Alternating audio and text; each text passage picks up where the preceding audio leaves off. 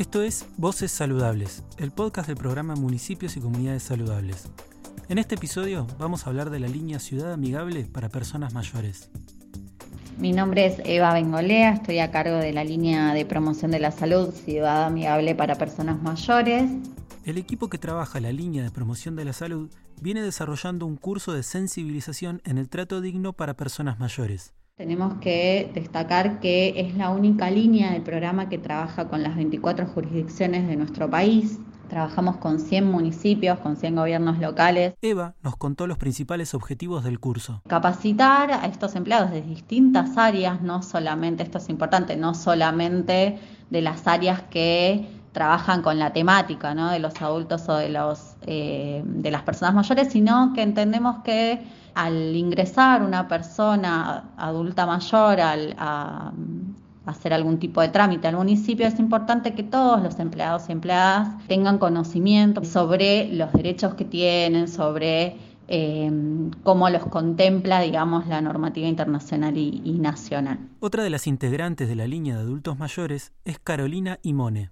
Bueno, buenas tardes. Mi nombre es Carolina Imone. Soy parte del equipo de gestión de resultados del programa de municipios y comunidades saludables, siendo en mi rol referente nacional para la línea de adultos mayores. En mi caso, trabajo con las sublíneas de entorno físico y de residencias.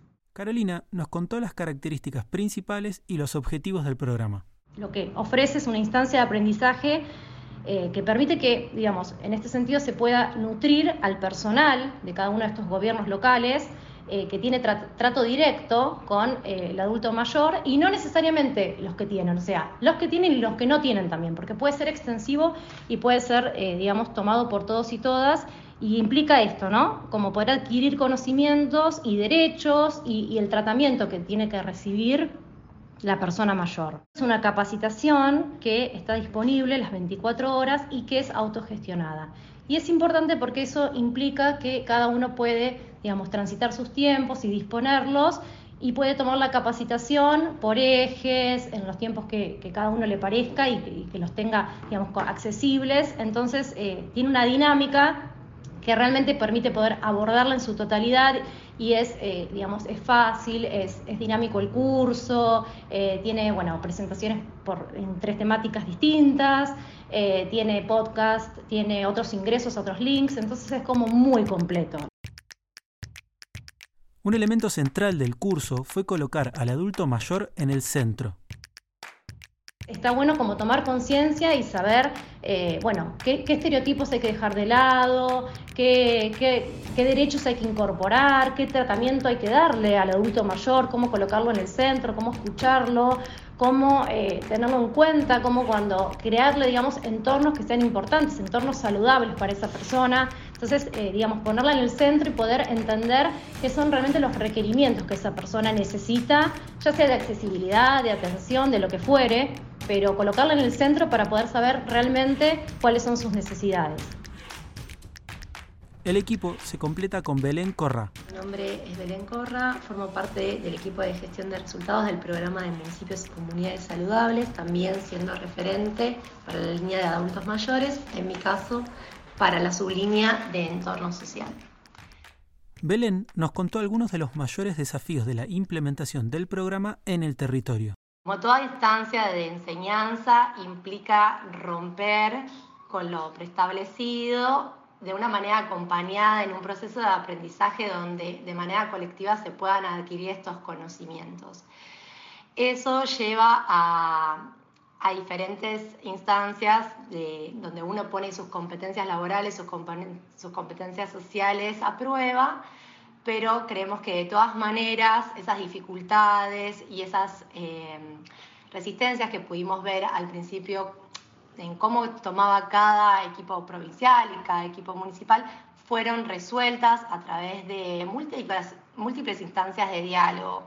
Eso también lo pudimos resolver en diferentes meets, en diferentes reuniones, llevando a estas capacitaciones a un buen curso y pudiendo multiplicar la cantidad de personal capacitado para cada equipo municipal.